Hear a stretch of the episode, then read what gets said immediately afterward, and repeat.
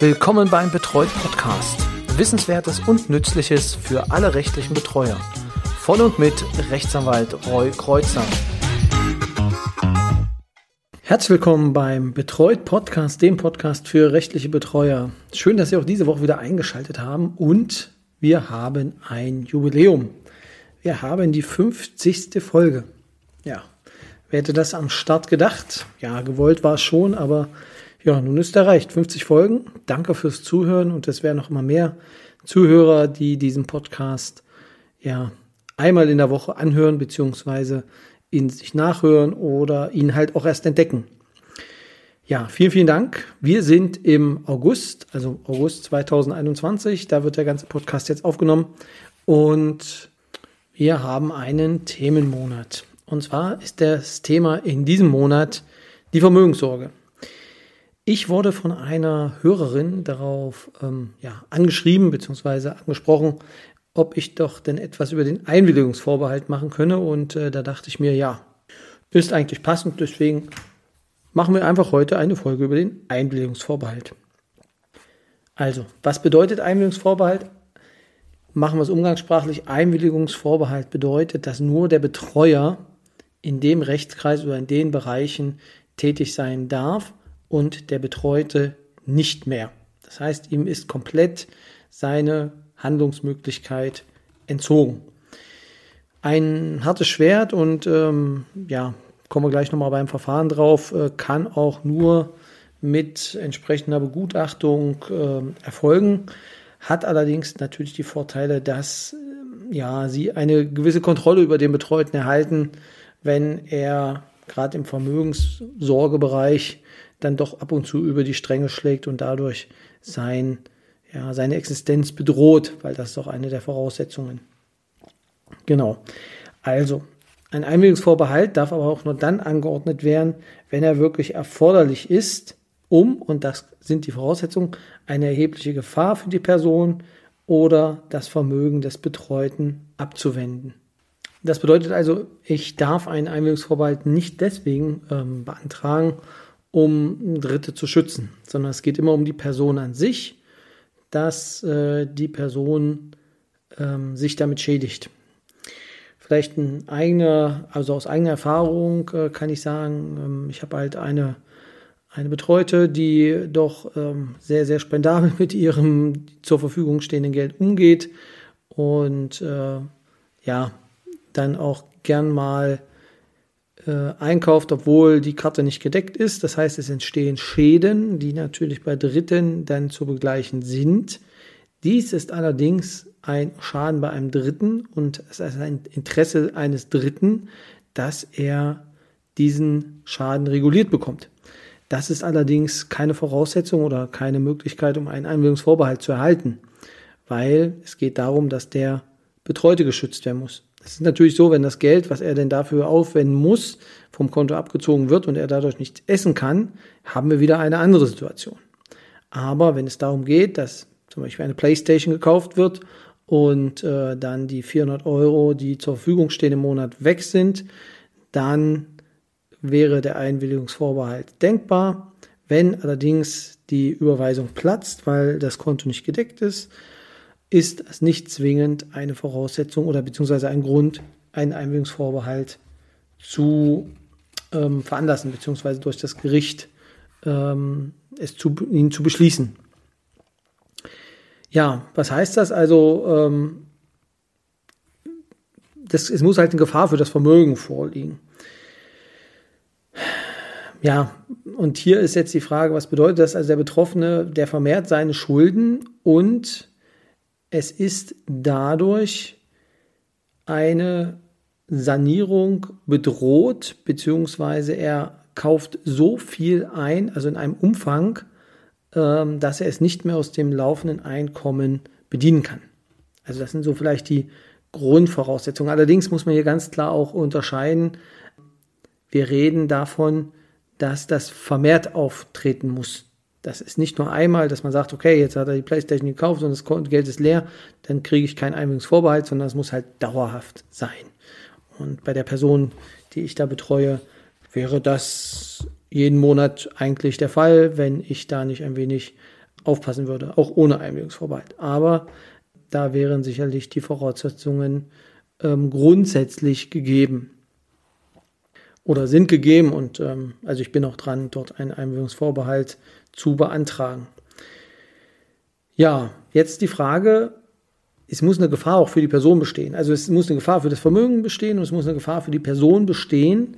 Das heißt, es muss befürchtet werden, dass die Person etwas tut, was sie dann am Ende schädigt. Also da müssen wir jetzt wieder gucken, wie groß ist die Gefahr? Also eine bloße fernliegende Möglichkeit ist nicht ausreichend, sondern wir brauchen schon konkrete Anhaltspunkte. Also es müsste begründete Wahrscheinlichkeit bestehen, dass der Schaden eintritt. Und je größer natürlich und äh, je schwieriger wir den Schaden dann ähm, repariert kriegen, desto, ja, desto eher gibt es natürlich dann auch den Einwilligungsvorbehalt. Also da muss man dann immer abwägen. Das ist halt eine Argumentations, ja, eine Argumentationsleistung des Betreuers, um das zu versuchen.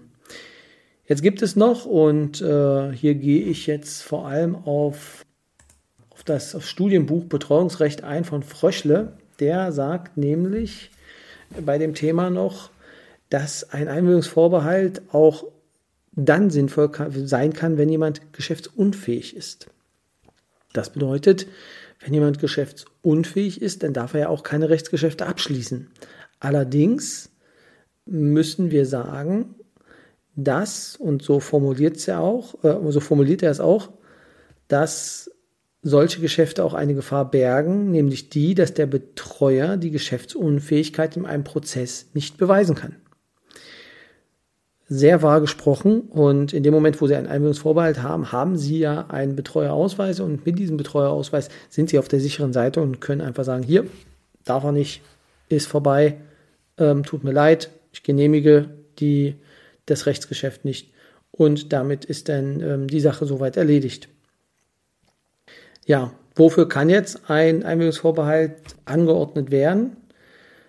Dann nur für Willenserklärungen dass, dass man, die, die man halt tätigt, also die der Betreute tätigt. Also wenn er sagt, äh, ich möchte gern diese Playstation kaufen, diese Willenserklärung kann im Rahmen der Vermögenssorge unter einem Einwilligungsvorbehalt stehen. Genau, also der Einwilligungsvorbehalt ist jetzt nicht so, dass ähm, den gibt es jetzt nicht nur in der Vermögenssorge, ähm, dort ist er aber am meisten verbreitet. Es gibt ihn natürlich auch in anderen Bereichen wie der Gesundheitssorge, wo er für mich als ähm, zweite Option noch steht. Wohnungsangelegenheiten, also Abschluss eines Mietvertrages, könnte man jetzt auch denken, dass man da vielleicht äh, auch einen Einwilligungsvorbehalt noch mit ähm, reinnimmt. Aber genau, das wären so die Punkte, die mir jetzt noch da an der Stelle einfallen. Welche Auswirkungen hat nun ein Beschluss äh, eines, eines Einwilligungsvorbehaltes? Im Prinzip gelten die Paragraphen 108 bis 113 und 131 Absatz 2 BGB entsprechend. Das bedeutet, es liegt eine Geschäftsfähigkeit vor, die man mit einem Minderjährigen vergleichen kann, der das siebte Lebensjahr vollendet hat. Jetzt gibt es allerdings hier noch ähm, ja, zu betrachten, dass natürlich der Einwilligungsvorbehalt auch ganz gezielt eingesetzt werden kann. Also wir gehen, und davon gehe ich jetzt mal aus, dass Sie als ähm, Kollegen, die schon länger damit zu tun haben, haben in der Regel immer einen Einwilligungsvorbehalt für die Vermögenssorge. Der kann aber auch so dosiert werden, dass man sagt, Einwilligungsvorbehalt nur für Einkäufe im Internet oder nur für Einkäufe, die eine gewisse Summe überschreiten. Also hier wären äh, viele Sachen denkbar. Man kann es dosiert einsetzen. Im Sinne des mildesten Mittels müsste man da wirklich an der einen oder anderen Stelle etwas äh, rigoroser sein, was aber ja selten gemacht wird. Ja, ansonsten, aber das werden die Juristen, Juristen, Juristen unter Ihnen werden es wissen, beziehungsweise ähm, muss man auch sagen, Geschäfte des täglichen Lebens sind natürlich davon ausgenommen. Das heißt, jedes Brötchen, was jetzt gekauft wird oder jedes kleine ja, aus meiner Sicht sogar jedes Bier, jedes kleine Bier würde dann unter eine geringfügige Angelegenheit laufen. Das heißt, das dürfte durch den Einzelnen auch gekauft werden und braucht nicht genehmigt werden vom Betreuer. Und was an dieser Stelle vielleicht noch gesagt werden muss, ist, wenn ein Betreuter ein nichtiges Rechtsgeschäft abschließt, dann kann es nicht genehmigt werden. Das heißt also, als Betreuer kann ich nicht sagen, das Geschäft, was du gemacht hast, ist zwar nichtig, aber es ist rechtlich eigentlich sinnvoll. Ich genehmige es, funktioniert nicht. Nichtig bleibt nichtig. Gut, dann gucken wir uns mal das Verfahren an. Das Verfahren ist relativ simpel, weil äh, es im Prinzip genauso funktioniert wie eine Betreuerbestellung.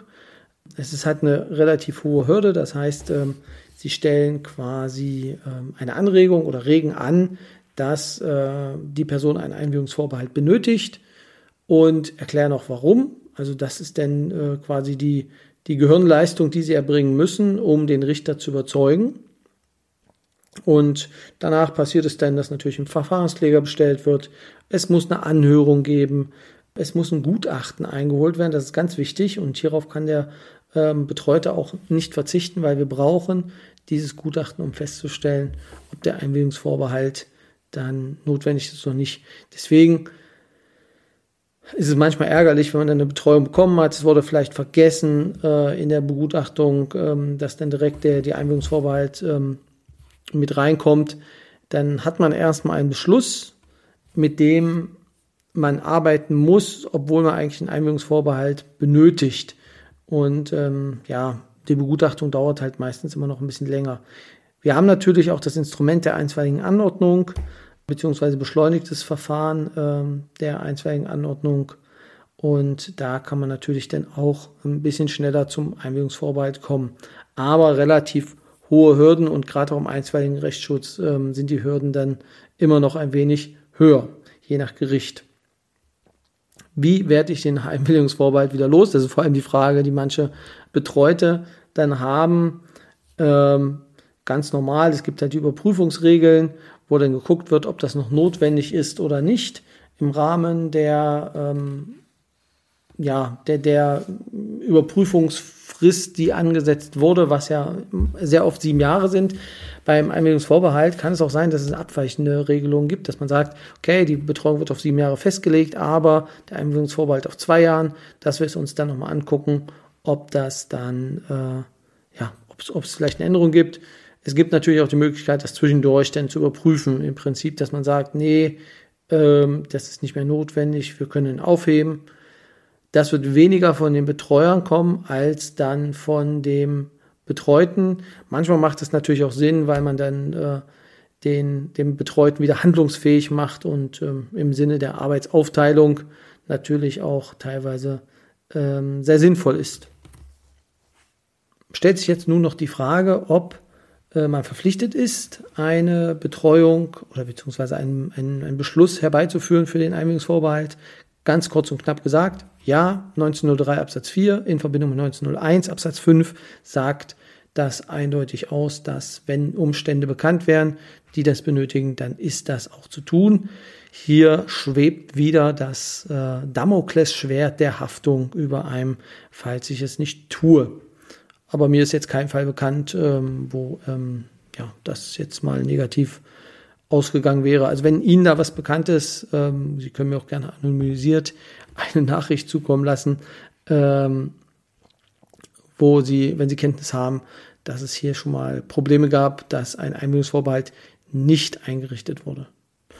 Ja, vielleicht so viel für heute. Ähm, ein paar Gedanken zum Einwilligungsvorbehalt.